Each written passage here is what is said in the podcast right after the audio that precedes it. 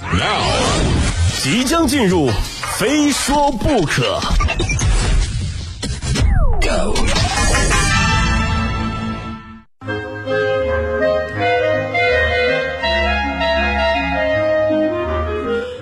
欢迎来到今天的《非说不可》，我是鹏飞。那今年的六幺八购物节呢，是疫情防控常态化下的首个购物节，可以说被大家都寄予了提振消费、复苏经济的厚望。商家们呢也不负众望，天猫、京东发布的销售数据显示，大促期间两家的电商平台累计下单金额分别达到了六千九百八十二亿元和两千六百九十二亿元，双双创下新纪录。可是，在消费狂欢的背后呢，不乏消费侵权行为，还有消费者的吐槽啊。最近呢，中国消费者协会利用互联网舆情监测系统，对六月一号到六月二十号期间六百五十万条消费维权类信息进行了分析。前不久公布的分析结果显示呢，无视消费者合法权益、霸王条款、奇葩规则，甚至借疫情敛财的现象依然频发呀。咱们先说问题最多的直播带货。进入二零二零年呢，越来越多的人开始尝试直播带货了啊！疫情期间，不但兼职主播多了起来，带的货也慢慢超出了大家的认知。不知道大家有没有直播购物的经历啊？反正我是看过几次，就给我的印象就是主播的语速很快啊，买买买的氛围很热，不买你就吃亏了，以及反正我就是买不起。就总的来说，就直播带货啊，这种形式确实能激发很多人的购物欲，大家买买买的情绪很高涨。但是问题也不少，你比方说虚假宣传啊，赖的说成好的，难吃的说成好吃的，粘锅说成不粘锅啊。这消费者之所以进入到你的直播间，那是因为对你的信任才去的。可是带货的主播呢，却辜负了大家的信任。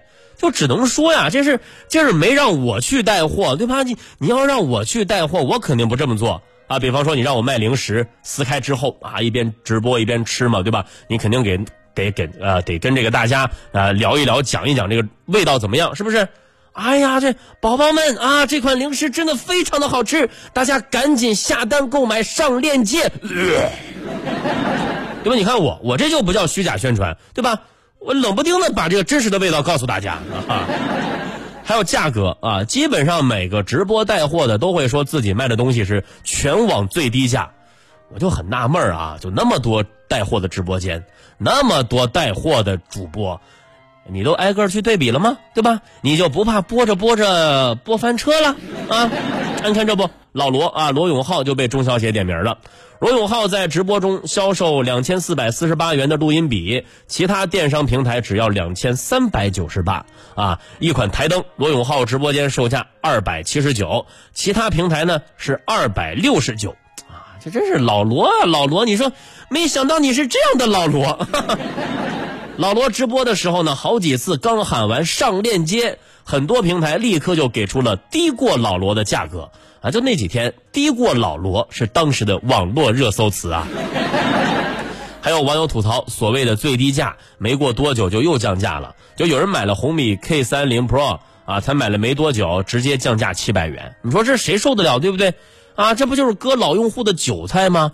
搞活动你降个一两百可以理解，你降价那么多，之前买过的人谁受得了？而且前后也没几天的时间。除了直播带货翻车惹人烦，短信骚扰狂轰我狂轰乱炸也让很多消费者忍无可忍啊！网友表示，部分店铺以优惠券为诱饵，引导消费者加入其店铺的会员，收集用户手机号，精准推送节日的噱头的广告的相关的短信。你看，近两个月来啊，五一、儿童节、六幺八三次促销轮番精准的轰炸，让人防不胜防。消费者即使是不想消费、不想买这些东西，每个月也会收到至少一次啊，甚至更多的各种各样的广告短信的骚扰。你就说我吧，你就说我这过去的这两个两个月时间，我收到的短信真的是数不胜数。哎呀！什么晋省三十夏日必备控油啊，买三十毫升送十五毫升，开奖了六幺八专属红包待领取，快去看看你能分多少！还有什么最后四小时爆款名表限时低至八折，最高立省八百元。你说这都什么推送啊？刚刚还说什么精准推送，它精准吗？啊，我怎么不记得我买过什么化妆品、腕表、什么包包、什么？哦，可能是我媳妇儿买的，因为我媳妇儿一直是用我的淘宝账号买东西，这些是她买的哈，这个败家。总之也是挺精准的吧，是吧？啊，哎，让我终于知道这钱是怎么花出去了啊！当然这也。不得不让我感慨，就是互联网的记忆真的太可怕了。你说你买过什么啊？用你的账号登录过什么啊？进过什么店铺，都被他记得清清楚楚的。就我那几天，我收到一条淘宝的促销短信啊，称呼竟然是我前女友的名字。这都多少年了，还记还记得呢？我的天哪啊！然后再一想，又有点心酸。啊，你别说情人节、儿童节，就连妇女节、端午节，甚至清明节，商家都能够推一波促销。但是父亲节，连知道这个节日的人都不多啊！我扒了半天收件箱，没见到一条父亲节促销短信，只有抓住六幺八最后一天。你说我们老爷们儿这这这么不被重视吗？还有最关键的，就是这些商家们呢。你们以为我们真的会认真去看你们发的这一条条促销短信吗？啊，我相信手机短信对很多人来说只是一个收发验证码的工具而已，对不对？所以你花这么多钱去发这短信干嘛呢？对不对？还不如给我们节目投点广告呢，哈。除此之外呢，备受吐槽的还有各种抢红包的活动啊！红包活动一直以来是各大电商平台吸引用户、提升销量的惯用手段。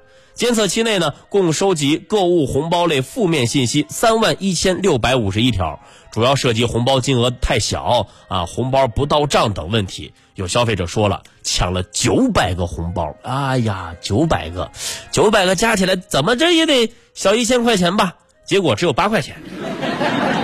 还有的人说了，抢到的红包呢，要等到十个工作日审核才能发放，完美的错过了六幺八。那你发它干嘛呢？是不是？六幺八消费维权舆情分析报告中还提到了得物 A P P 啊，很多喜欢买鞋的朋友应该对这款 App 不陌生吧？监测期内共收集到了得物 A App 有关负面信息八千七百三十五条，主要涉及假冒伪劣啊、鉴定费、优惠券等问题。例如什么尺码不对、退货被锁鉴定费、质量瑕疵、退货补偿优惠券等等等等。啊，有消费者说了，因为质量瑕疵导致不得不取消订单，重新下单。那这期间呢，鞋子已经涨价了，重新下单呢需要多付一百块钱。哎，你看看，以前我一直以为哈，就这个得物它是一个买鞋的平台，现在才知道这不是大型线上赌人品或者说赌运气的平台机构吗？啊。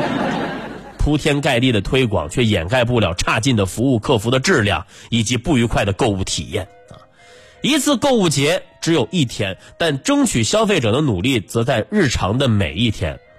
防控疫情常态化的背景之下，提升消费信心并非一日之功。我们期待一个购物节能够带来消费的回血，更期待营造一个规范的消费生态，为拉动消费回暖注入不呃不竭的活力。其实不管是直播带货还是各种网购的促销啊，说白了都是卖东西，对吧？只是换了个平台，换了种方式，换了个人而已。说到底，商品质量不过关，服务质量没有保障，才是决定消费者下一次会不会买它、买它、买它的关键呐。